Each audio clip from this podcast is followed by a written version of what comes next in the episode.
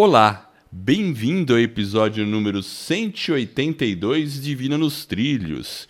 E hoje vamos conversar sobre o filme Uma Mente Brilhante. Ele fala da história de John Forbes Nash. E quem que era esse cara? Ele era um matemático brilhante, um gênio, mas ele sofria de esquizofrenia.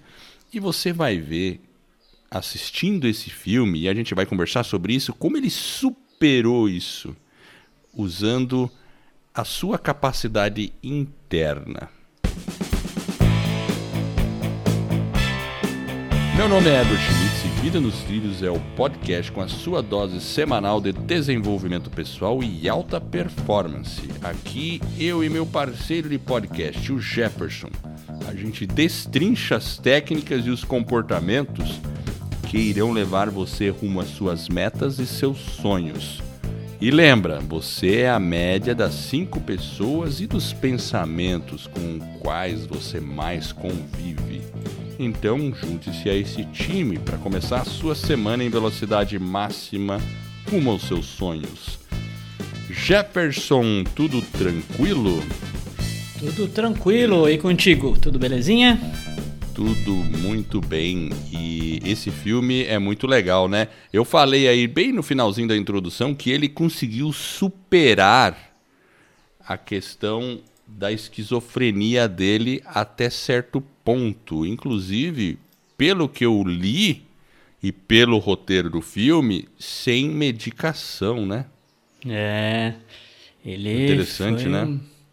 É uma mente eu acho que esse é o principal ponto, né? Uma mente brilhante, mas uma mente privilegiada, ao ponto de entender que ele tem uma doença, né? A esquizofrenia. E conseguir superá-la. E, e conseguir né? falar assim, o nível de inteligência dele era tão alto que, num determinado momento, óbvio, com a ajuda de algumas pessoas, ele identificou que algumas coisas não eram reais, né? Que as alucinações dele e ele conseguiu criar padrões dentro da mente dele para identificar Exato. essa situação. É algo assim assustador, né? né? É, é, incrível agora, mesmo. Agora, para quem não assistiu o filme, eu vou dizer que aqui vai ter um pouco de spoiler. Não ah, tem como tem, a gente né? não fazer spoiler aqui.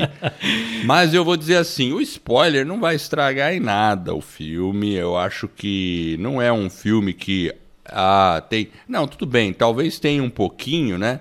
Até porque, bom, a gente acabou já fazendo um spoiler, né? Se a gente fizer, bom, se você não quer saber de spoiler, para aqui, assiste o filme e depois volta. É, exatamente. Tá? É isso aí, simples assim. Daqui pra frente pode ter spoiler.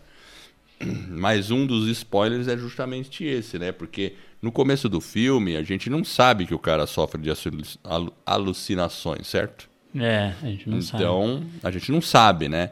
Mas mesmo que você não saiba, você vai, vai, vai vendo o filme que vai ser interessante. Você vai se surpreender assim mesmo. Mas como é uma história pública, né? Ele é conhecido. A gente, as pessoas sabem que esse matemático sofria de esquizofrenia e que tinha alucinações. Aí cabe a você, durante o filme, saber o que, que é ou não é. Ficar tentando perceber o que, que é o que não é a é, alucinação. É, é né? bem. É, porque você fica né, pensando. E, e, não é um filme qualquer, né? Acho que foi 2001. Inclusive, ele ganhou o Oscar, né? De. Acho que na categoria Nossa. de melhor filme, melhor roteiro. É com Russell. Isso, lá, aquele né, diretor lá, do... o Ron Howard. E aquela atriz também, Jennifer Connelly. Também. É verdade. É, Só aquela... fera. Então é um filmaço. Fera, né? É um filmaço. É vale muito bom, pena, vale né? muito a pena. É uma indicação excelente. E sem contar que ele era matemático, né? Então ele estava dentro de uma universidade, ele tinha problemas de relacionamento com os colegas, né? Então o filme começa mais ou menos assim, né? Ele, ele é, ele passa na, se eu não me engano, é no MIT, né? Que ele passa. Acho que Princeton, não é? Princeton, Princeton. é Princeton. Acho que é Aí, Princeton. Acho que é, né? É, Agora eu fiquei na dúvida. Eu sei que ele o Russell também faz uma boa interpretação, então eu acho que. É Princeton mesmo. É Princeton, né? Então. E ele só foi diagnosticado, né, Edward, quando ele já tinha, se eu não estiver enganado, acho que uns 30 anos de idade. Foi quando ele começa, né, as pessoas percebem, porque ele estava na época da Guerra Fria, né? Então ele tentava Lembra que ele ficava com aqueles recortes de jornais lá tentando entender Exato. se tinha algumas mensagens dos russos. Exatamente. E Subliminar aí... nos jornais. Então ele ficava tentando achar código em tudo quanto é lugar. Tudo que tinha número Os ele códigos. E, e, era uma coisa que ele estava trabalhando mesmo, né? Então meio que atrapalhou ele, ele demorou para entender a questão esquizofrênica, né? Então tinha também esse esse outro lado, né? É, quando o filme começa, ele é apenas um nerd. Um certo? nerd, exatamente. Um nerd. Aquele nerd que não sabe lidar com as mulheres, né? Que tem dificuldade no relacionamento com as pessoas, mas até que se relaciona, né? Ele vai lá no jeito dele, mas de vez em quando ele, ó, cai fora e fica por horas fazendo as coisas dele, estudando. Até tem uma cena engraçada que ele fica escrevendo nas janelas, assim, e escreve em tudo quanto é lugar, né? É, aquela coisa. Mas ele ganhou um prêmio Nobel, é um prêmio de, na, na área de matemática mesmo, um award lá, porque ele descobriu umas teorias econômicas que fizeram, assim, é coisa muito avançada. Eu estava vendo uma entrevista no YouTube de dois, com dois matemáticos e tudo graduado, assim, esses caras que são já crânio, né? E os caras falando assim que a inteligência do Nash era tão forte que eles são como se fossem duas antas perto do cara.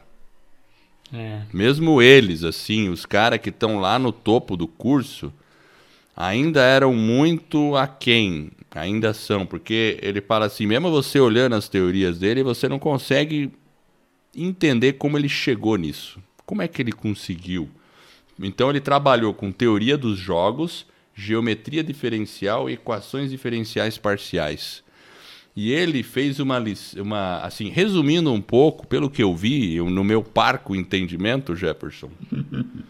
É, é, ele... Olha só, parco entendimento. Traduz aí para nossa audiência. É, o meu pouco entendimento. Eu tentei usar a palavra para ficar mais, né? É mais... que você estudou o cara, você está querendo, Exato. Né, você tá querendo subir a régua, é isso, né? Exatamente, estou querendo subir a régua. E ele então, existia uma teoria de economia naquela época, até então, que era do Adam Smith, que era uma, uma teoria mais individualista, uma teoria com uma visão mais individualista. Resumindo, de maneira bem simplória, tá? Porque eu percebi que é complexo. É mais ou menos, se alguém ganha, alguém perde. E, e o, ele é uma teoria que mais ou menos diz que o melhor resultado de um grupo é quando todos do grupo tentam fazer o melhor por si próprio, mas não necessariamente pensando no grupo. Mas o John Nash ele criou uma teoria onde o grupo conta também. Então, se o grupo todo é, fizer um esforço e cada um também fizer um esforço por si próprio, Aí você entra numa visão mais coletiva da economia e tem um sistema mais ganha-ganha. Ó, então eu estou fazendo uma, um resumo bem simplório, eu não analisei a parte matemática do negócio porque é muito profundo, mas é mais ou menos por aí, tá? Para entender. E ele realmente chegou numa, numa questão aí muito. Uh, tanto é que ele ganhou e foi agraciado aí com um prêmio, né? É, mas deixa eu ver se eu entendi então. Então, no caso do, do Adam Smith lá, é uma teoria onde é um pouco mais individualista. E o Nash coloca na, na teoria dele que é um pouco. Tem o individualista, mas se você tiver um pensamento mais coletivo, você tem um resultado melhor, é isso? Exatamente. Hum. Algo por aí. Entendi. É porque, na verdade, foram, pelo que eu entendi, foram grandes né, essa estratégia, teoria dos jogos, né, essas estratégias que ele coloca de precificação pela quantidade, tem todo um, ah, é sim. bem complexo, né? É e aí realmente complexo. as empresas utilizam isso, né? Isso aí mudou é, completamente, é, né? Isso que eu tô falando, a minha explicação é muito simples, tá? Não, não dá, é. tem que entender um pouco mais, assim, né? Mas é só uma, uma ideia, né? Ela pode, uma explicação quando fica muito simples, ela pode distorcer uma uma realidade, não é? O cara só é. ganhou um Nobel, né? É, ele só ganhou um Nobel. E é. depois, se quiserem Nobel... pesquisar, podem pesquisar aí o perfil tanto do John Forbes, né, e quanto do Adam Smith para entender como é que foram esses dois caras aí, as contribuições deles na economia, né? O Adam Smith é considerado o pai da economia. Então ele teve pensamento importante mesmo, mas era um pensamento que acabou sendo superado pela teoria de. ou complementado, eu diria. Foi um complemento com a teoria do John Nash. Interessante, é. né? É, e você falou né, dele a questão de como que ele faz um, um, um trabalho interno dentro dele para entender a doença, né? Imagina como foi uma coisa bem difícil. Foi um trabalho Hércules. É assim que fala, Edward? Herculiano. Ah, Herculiano, olha só. Foi um trabalho, é uma coisa descomunal, porque imagina, ele conseguir a vida dele, né, trabalhar e ter esse discernimento do que é real e do que não é real. Tanto que no filme tem uma cena que é muito legal, a hora que o sujeito chega para ele lá na universidade, que é o cara, eles é, quando ele vai ganhar o prêmio Nobel, eles têm um sujeito que é enviado lá para falar com ele ou com a pessoa que vai receber o prêmio, né? Então o cara chegou lá, como era um sujeito novo que ele nunca viu, o cara sentou, tal, foi conversar com ele. Aí passou um aluno, ele chama o aluno, fala assim: "Vem cá, tem um cara aqui na minha frente conversando comigo, né? Então, tipo, dentro da cabeça dele, ele já tinha criado um padrão do seguinte: se não é uma pessoa que eu conheço, né, os meus amiguinhos ocultos, que ele já sabia, né, ele identificava as pessoas que eram sim, sim. que estavam lá na cabeça que eram os amiguinhos dele que não existiam. Então ele chegou, pô, será que é um amiguinho novo ou é um, um amiguinho do mundo real? E aí o aluno fala, não, tem uma pessoa aí e tal, né? Então aí, aí vem o convite, né, para ele receber o Nobel de Economia. Então é, é uma mente é realmente né? fora do comum. Você fala assim, fora puxa, né? É incrível. Então, né? E aí a gente até colocando durante o filme, né? Você vai vendo que ele vai. Ah, então agora vai começar uma sessão mais spoiler, né? Vai começando lá, ele tá lá na universidade, depois um cara misterioso fala com ele, ele é convidado para fazer trabalhos secretos para o governo americano. Então ele vai lá fazer o trabalho e, e vive aquela vida dupla. E você vê toda essa realidade, tinha um monte de gente e tal. E depois, mais tarde, mais pra frente, você percebe que que essas que essa tudo isso era fantasia, não existia. Ele ele acabava indo para um quartinho no fundo da casa dele, onde ele punha um monte de jornal na parede, e era uma bagunça, e ele ficava ali viajando. E, e ele e ele e ele quando ele percebeu que isso acontecia, ele, ele ficou perdidão, né? Depois ele teve que ser internado, foi internado, né? Chegou a tomar medicação, mas aí com a medicação ele não conseguia desempenhar, a mente dele não era brilhante. A mente dele deixa, né? Porque o remédio e deixa ele. Deixa ele grogão, ele via a realidade dele, ficou uma pessoa totalmente assim, né? E aí ele decidiu. É, não, ah, não sei, eu acho que pelo, pelo que eu li, aí ele parece que decidiu não tomar meio que certos remédios, alguma coisa, mas claro, tem um acompanhamento aí, né? então, mas aí tem uma parte interessante, aí que é um ponto acho que de destaque, né? Que foi o da própria esposa dele, porque ela começa, né? Acho que eles tinham o primeiro filho, alguma coisa assim, e ela começa a entender um pouco também da doença dele, acompanhar. Ela foi paciente, ela apoiou, ela entendeu ele, ela na convivência e ela acreditou nele em tudo que ele falava. Imagina a condição da mulher, né? Então ela tinha uma condição que ela poderia passar fome, né? Então tinha uma série, é uma situação mais dramática, mas ela acima de tudo ela acreditou nele e ajudou ele a superar isso. Então é, é uma, o apoio que ele teve da esposa ali naquele contexto da doença dele, porque às vezes seria muito mais fácil e cômodo para ela, né? E, talvez uma, uma atitude diferente, mas não, ela foi até o final e, e, e foi um dos pontos que ele lá no discurso final, lá no Prêmio Nobel, quando ele vai lá para na Suécia, ele comenta, né? Ele agradece e dedica o prêmio para a mulher dele porque foi uma pessoa realmente diferente na vida dele que ajudou ele a entender todos os problemas, né? Inclusive a morte dele, né? Morreu juntos, né? Os dois, né? É verdade. É um acidente trágico é uma de coisa carro. Assim... Dias depois de receber o prêmio, né? É. Terrível, né? Agora, a importância da mulher é fundamental, mas você sabe que eles se separaram? E depois se casaram novamente? Isso, ele chegou a ter uma transição ali, né, de... Porque pelo que eu li, no filme não mostra isso, mas o cara sumiu uma vez. Sumiu, ele sumiu. Isso, ele, che ele chegou a desaparecer, né? É, ele sumiu. Aí... Enfim, mas, mas é isso aí. Aí o cara criou uma certa, um mecanismo para ele tentar entender e, e distinguir o que, que era realidade do que, que era do que, que era imaginação dele. E ó, você que está me ouvindo, imagina, esquizofrenia é uma doença complicada. É como, imagina você enxergar, ver uma pessoa falando com você, você conversar com essa pessoa, ela vai embora e você viu uma pessoa. Ó, pensa na situação, você viu a pessoa. Você sentiu que você praticamente podia tocá-la, a pessoa. E aí alguém vem para você e fala: "Não, essa pessoa não existe é da sua imaginação. Você fala, não, peraí, eu vi. Então, imagina. A gente tem que tentar se colocar no lugar de uma pessoa com esquizofrenia e numa condição do John Nash, né? Porque se alguém viesse para mim e falasse, pô, tá vendo? E olha, pensa Jefferson, porque tinham pessoas que acompanhavam ele há muito tempo. É, o governo americano colocou guarda atrás dele, né, para entender o que, que ele estava fazendo, né? É, é, um negócio, é assustador, então, né? é não, uma doença eu, muito eu grave. Eu digo assim, né, essas pessoas imaginárias acompanharam ele por muito tempo, conviveram com ele a vida toda, e ele achava que eram reais. Ele só foi descobrir aos 34 anos que essas pessoas não existiam. Uau.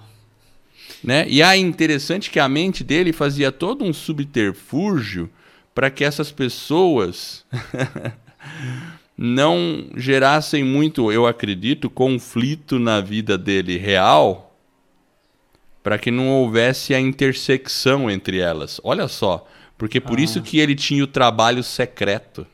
É. Mas ele achava que era real. Então é interessante pôr isso em perspectiva, né? Daí ele teve que conseguir é, desperceber essa realidade e controlar ela com suas próprias forças. É. Cara, nada mal, não. O cara foi ninja, né? É, então... Esse foi um ponto fora da curva. Essa, inclusive, Edward, eu peguei aqui cinco lições. Essa eu acho que é a primeira, né? Como que a gente pode trabalhar a nossa mente, né? o nosso autoconhecimento, no sentido de, de, de superar mesmo, né? É, olha, olha a contribuição que esse cara deu para a ciência uh, é, com a história dele. Né? Então, a, o que eu percebo é o seguinte, né? se ele foi uma mente brilhante, né, com uma doença dessa, talvez a gente possa usar melhor a nossa mente ao nosso favor. Assim como o John certeza, foi capaz. É. Né? Então, eu acho que é uma Com a certeza. lição é como que a gente pode trabalhar a nossa mente no dia a dia. Claro que a gente tem que pensar assim, né? Ele, uma coisa que é normal na, na, no mundo é que quando as pessoas são muito geniais em alguma coisa, elas têm mais dificuldades em outra. A gente já tem, né? As pessoas muito geniais não conseguem se relacionar muito bem, né? É engraçado isso, né? Então, Esse é um traço, né? Não é, é um traço. No caso dele, ele tinha uma doença. Mas esse filme trata de uma condição humana. E, e ele fala um pouco de todos nós.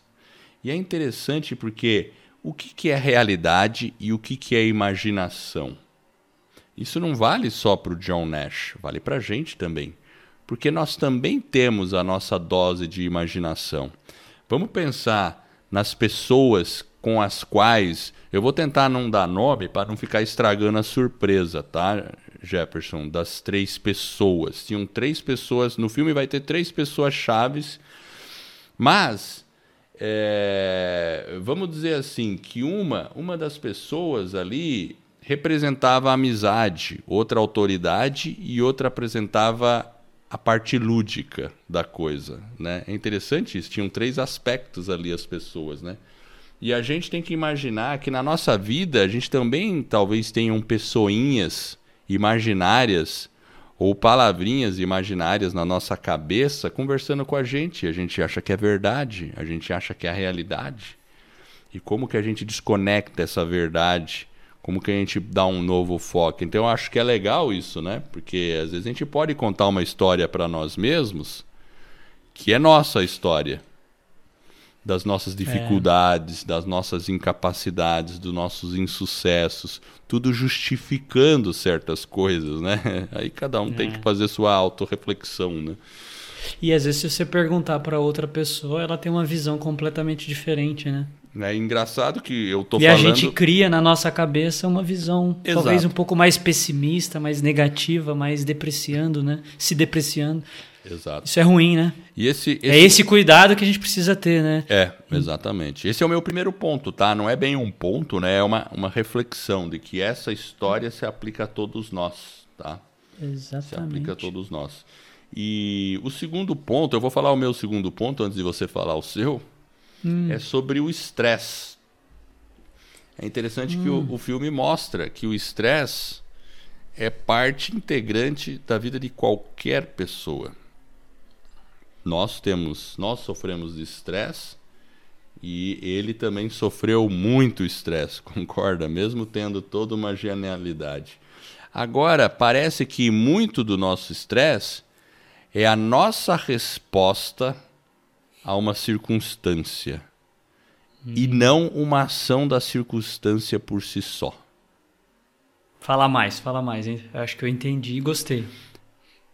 Ó, no filme, ele ficava estressado com todo o negócio que ele estava fazendo de pesquisa lá de mensagens dos russos, a decodificação, sei lá o quê, né? decodificação tal. Ele não ficava e nada era realidade.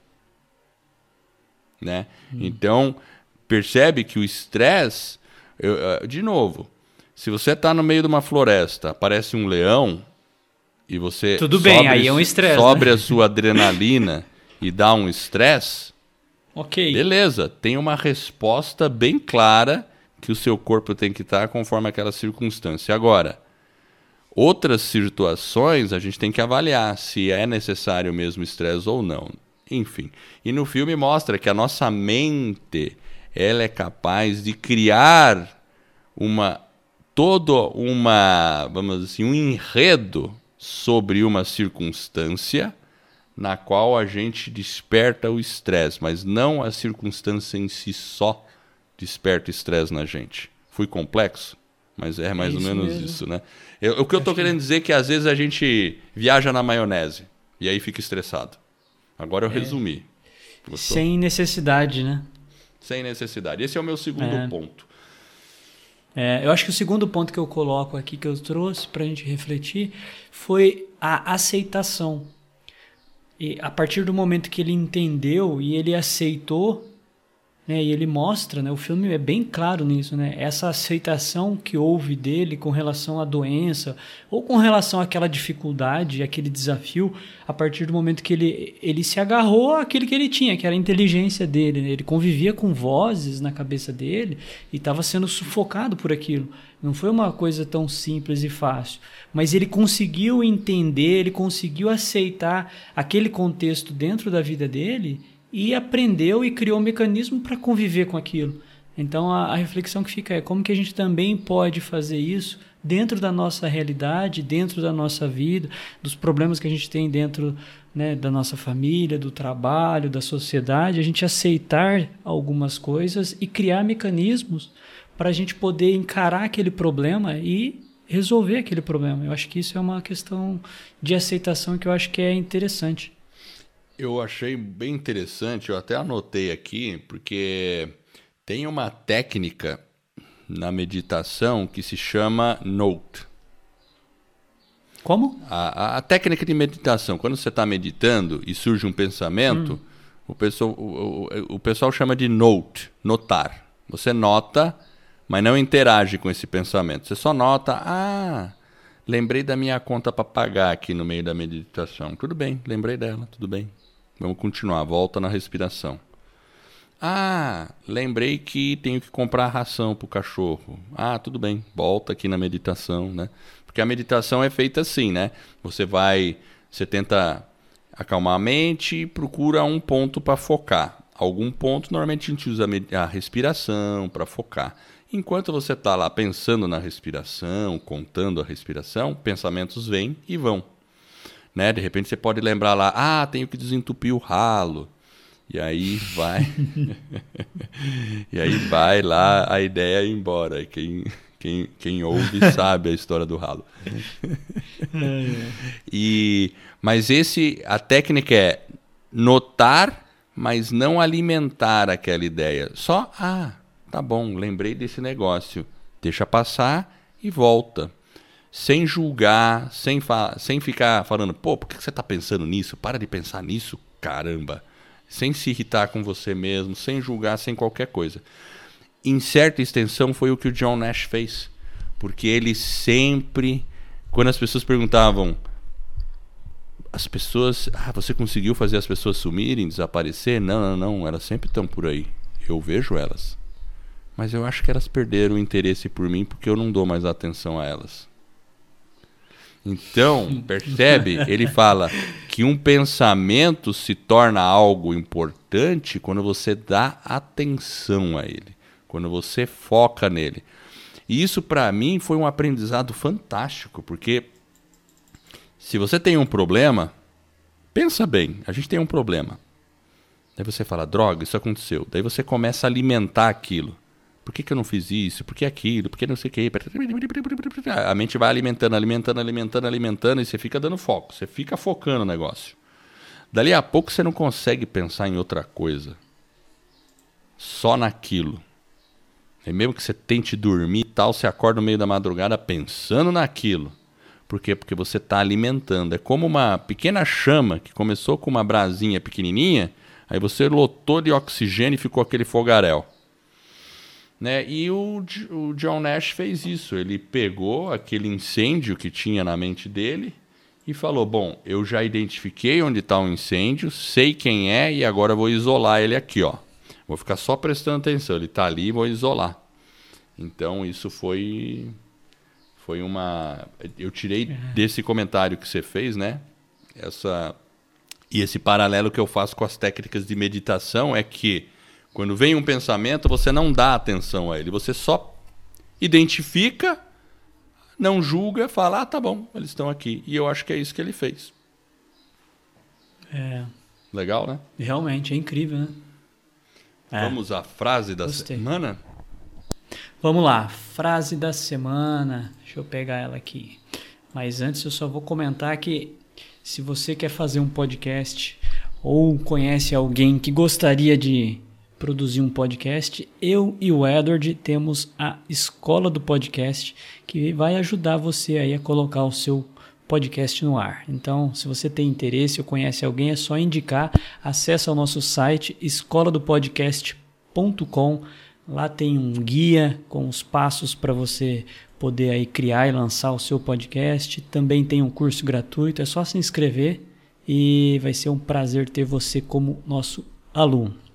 E agora vamos para a frase da semana, Edward. A frase é de Georgiana Alves e a frase começa da seguinte forma: A falta de comunicação nos dá o direito de pensar o que bem entendermos. E aí? Essa frase é muito importante, né? Uma vez eu aprendi assim, até na indústria mesmo, né? É, você vai lembrar talvez da pessoa, porque a gente trabalhava junto lá, né? E ele falava sempre assim: é importante a gente alinhar as expectativas com o cliente. Alinhar expectativas. Eu falava, é isso mesmo. Por quê? Porque se você não comunica algo, depois fica muito ruim. Fica, e a outra pessoa pode entender o que quiser. Né? É, praticamente é isso, dá o direito. Isso vale no relacionamento, com a esposa, com os filhos. Então, se tem uma coisa que realmente eu aprendi foi alinhar as expectativas. E é claro que tem certa. A, a dose desse alinhamento depende do seu, do seu convívio, evidente, né? Porque é, uma comunicação bem feita para algumas pessoas exige um nível maior, para outras você não precisa dar satisfação nenhuma, né? Vamos dizer assim, né? Mas dentro É. de cada contexto, a comunicação tem que ser fe- feita para que não tenha um entendimento errado. né? E principalmente acho que no convívio familiar, isso é mais importante, onde tem os mais con- maiores conflitos. Quando a gente não comunica uma coisa, a, a outra pessoa pode interpretar de maneira totalmente diferente, e aí causa aquela confusão, né? É. É isso mesmo. E eu fico pensando na própria comunicação do Nash, né? Como que ele se comunicava, né? Porque eu acho que aí até uma outra observação que eu marquei aqui, né? É como que ele era um cara inspirado, né? A gente até falou no episódio, episódio acho que 178, né? Sobre ah, as virtudes do astronauta. Uma delas é a inspiração. E como que o, o Nash conseguiu se inspirar de uma tal forma com que ele tivesse num mundo completamente instável, né, com aqueles aquelas figuras que eh, não existiam, mas ele criou um mundo estável, né, num lugar que estava cheio de mudanças supostamente Exato. e com um monte de limitação, e ele conseguiu, ele foi professor do MIT.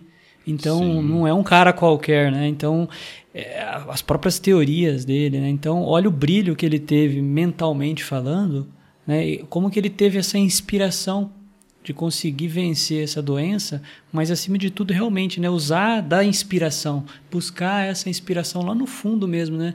Que aí entra até num outro ponto que eu levantei, que é que ele mesmo coloca, né, todo problema tem uma solução. Exato. né? Então, tipo, a, ele conseguiu. Então, tipo, será que a gente não consegue? Às vezes os problemas talvez sejam bem mais simples de resolver, é, mas a gente tem que pensar que os problemas possuem solução.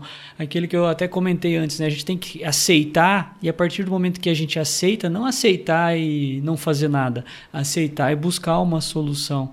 E aí você consegue, né, viver talvez de uma forma com que você busque uma alternativa para aquele problema. Então todo problema tem uma solução, talvez por mais complexa que seja e mais difícil que seja, a gente consegue entender, consegue buscar uma solução e eu acho que faz parte, né? A gente sempre vai ter problemas, mas a gente tem que tentar aí aceitar, Ah, né, tem que tomar as ações. acreditar, eu acho. Tem que É, acreditar, é aceitar na nossa aquilo, né? capacidade. E o John Nash, ele tinha, ele era um cara muito determinado. Ele era muito determinado e ele, ele tinha, ele também tinha, ele queria descobrir algo grande, sabe? Ele era um cara, né? E ele tinha até senso de humor, né? eu acho. Então, assim, é, ele tinha várias qualidades. é, Mas eu acho que é isso mesmo. A gente tem que acreditar, tem que. Para todo problema ter uma solução. É bem por aí mesmo. É uma coisa bem, bem legal. Você tem mais alguma para falar, Jefferson? Eu acho que por último, uma coisa que eu percebi era uma coisa que eu fiquei pensando bastante é imagina ele né, nesse, nessa situação, uma doença, uma doença mais grave, enfim, mas que às vezes a gente tem que praticar o não julgamento. Porque a gente não sabe a história do outro, né, a vida do outro, os problemas e as dificuldades, e às vezes a gente olhar de uma forma talvez mais superficial, a gente acaba trazendo uma série de julgamentos, e era isso que as pessoas traziam em volta do John. Então, eu percebi que tinha muitos julgamentos e tinha só uma pessoa lá, que era o tal do Charles, né, que era um cara que estava um pouco mais próximo dele, né, em alguns momentos, o único, inclusive, né, e, e tava, tentava estimular ele, né? principalmente quando ele tinha aquelas crises mais acentuadas. E, mas além da, da o Charles ele tinha acho que duas uma que ele compreendia e ele também não trazia aquele julgamento. Então hoje na nossa vida às vezes é tão difícil. Eu fiquei pensando, nossa, como que às vezes a gente traz e a gente julga muito rápido. E às É vezes talvez verdade. a gente tem que ser mais lento nos julgamentos para poder conseguir entender, né? E, e é um desafio que a gente traz para nossa vida, né? É verdade. E eu anotei aqui uma frase que eu não sei se é. Eu tentei investigar para ver se ela é. Ele falou mesmo isso no discurso dele depois que recebeu o prêmio. Eu acho que sim. Eu tentei achar o discurso dele na internet, não achei. Mas no filme tem. Eu acho que o filme até certo ponto está sendo, mas é uma frase muito bonita, tal. Eu acho que é bem interessante o que ele falou no final. ele, ele fala lá quando tá recebendo o prêmio e praticamente é, direcionado para a mulher dele que estava lá no a Alicia que estava assistindo ele, né? Que ele fala, ele fala assim, né, que eu, eu fiz a maior a, a descoberta mais importante da minha carreira e a descoberta mais importante da minha vida. E que é somente nas misteriosas equações do amor que qualquer lógica pode ser encontrada. Aí ele vira para a mulher dele e fala: E eu apenas estou aqui hoje à noite por causa de você.